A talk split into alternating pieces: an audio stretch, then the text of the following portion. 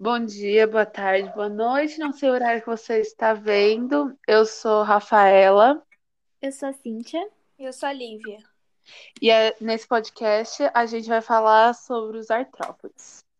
Os artrópodes são um filo de animais invertebrados que possuem exoesqueleto rígido e vários pares de apêndices articulados, cujo varia de acordo com a classe, o número compõem o maior filo de animais existentes, representados por animais como os gafanhotos, as aranhas, os caranguejos, as centopeias e os piolhos de cobra. Nome científico: Artrópoda. Classificação superior: Equidissozoa. Classificação: Filo: Subreino: Eumetazoa. Reino: Animalia. Domínio: Eucariota. Respiração: o sistema respiratório varia dependendo de classe de artrópode. Em crustáceos, a respiração é branquial, ou seja, através de projeções chamadas de brancas. O oxigênio presente na água é capturado. Características comuns. Esses animais podem ser encontrados em todas as regiões do planeta. Os animais pertencentes ao filo Artrópoda são invertebrados, triblásticos e celomados. Possui simetria bilateral, exoesqueleto, corpo segmentado e apêndice articulado, o que justifica o nome do filo, artro igual articulação e podos igual patas. A alimentação dos artrópodes é muito diferente. Alguns comem plantas, enquanto outros se alimentam de animais. Geralmente, eles têm, a, têm apêndices perto da boca que os ajudam a recolher as comidas. Algumas aranhas e outros artrópodes usam os apêndices para soltar veneno e capturar a presa. Onde vivem os artrópodes? Os artrópodes vivem em todos os tipos de habitat por todas as partes da Terra. A maior parte dos crustáceos vive na água, muitas vezes nos mares. A maioria dos insetos e aracnídeos vive na terra. Artrópodes podem ser encontrados em toda parte, desde as encostas das montanhas até desertos escaldantes e as florestas tropicais. Os artrópodes apresentam um esqueleto externo chamado de exoesqueleto, que é constituído por um carboidrato chamado de quitina. O exoesqueleto é muito duro e resistente e protege o corpo do animal como uma armadura. Nos artrópodes, o exoesqueleto é geralmente espesso e rígido, sendo formado de proteína e quitina. Essa espécie de capa protetora é importante não só para proteger o animal, mas também como ponto de fixação para músculos. O exoesqueleto é secretado pela epiderme e é formado por uma espicutícula externa fina e uma procutícula espessa.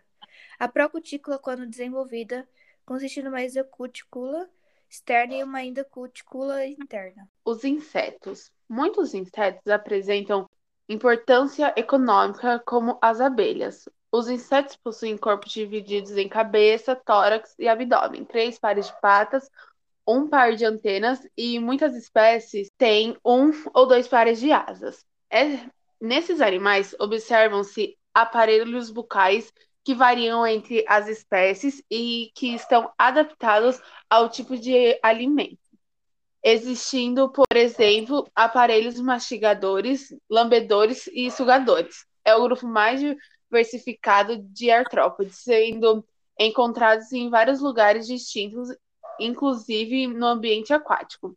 Eles apresentam grande importância ecológica e também econômica. As abelhas, por exemplo, são insetos relacionados com a polinização, além de fornecerem importantes produtos como o mel. Não podemos nos esquecer ainda de que existem insetos vetores de doenças, como é o caso de Aedes aegypti, que é responsável por transmitir a dengue Zika e chikungunya. Os insetos possuem reprodução sexuada, geralmente com indivíduos de sexos separados. A fecundação é interna na maioria dos casos. No que se diz respeito ao desenvolvimento embrionário, existem espécies que não apresentam metamorfose e aqueles que sofrem transformações, metamorfoses no caso, durante o seu desenvolvimento. A metamorfose em insetos pode ser incompleta ou completa. Na metamorfose incompleta, o jovem ninfa apresenta características semelhantes às de adultos. Já no, na metamorfose completa, o estágio larval é bastante diferente. Na forma de um indivíduo adulto. A metamorfose incompleta pode ser observada em gafanhotos, enquanto a completa pode ser observada em borboletas. Importância: alguns artrópodes causam prejuízos, pois devoram as lavouras. Outros podem até danificar edifícios quando perfiram soalhos de madeiras e vigas de sustentação.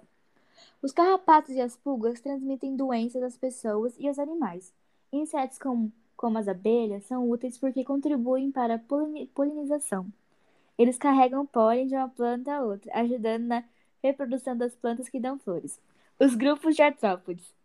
De acordo com evidências morfológicas e moleculares, podemos classificar os artrópodes em, três linhagens diferentes: quiricerados, miriapódes e pancrustáceos. No grupo dos quiricerados de destacam-se os aracnídeos, que foram a maior parte dos quiricerados modernos. Nos miriapódes, temos os quilópodes e os diplóides.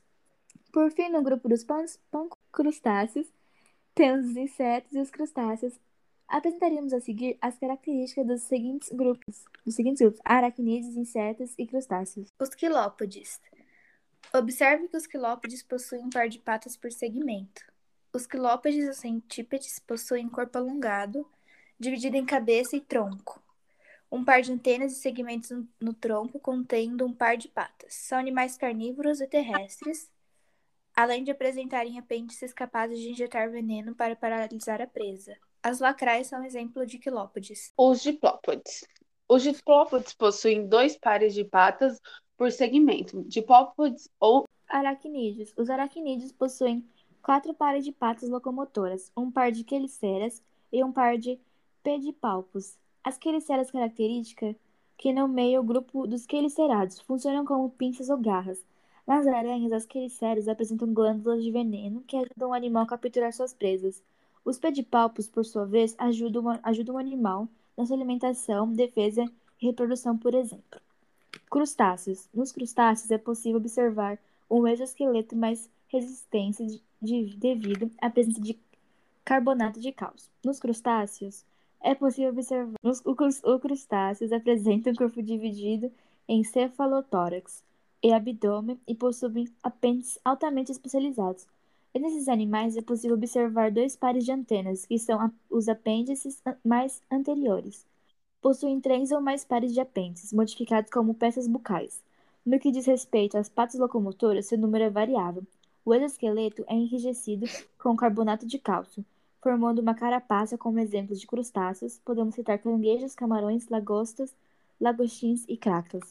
Milipédes são animais terrestres que possuem corpo alongado e um par de antenas. Alguns atores consideram o corpo desse animal dividido em cabeça e tronco, enquanto outros consideram em cabeça, tórax e abdômen. Seu tronco é formado por dois segmentos fundidos, o que faz com que tenham dois pares de patas por segmento. Esses animais alimentam-se de vegetais, então é isso, gente. Tchau. Até a próxima. Até o próximo podcast.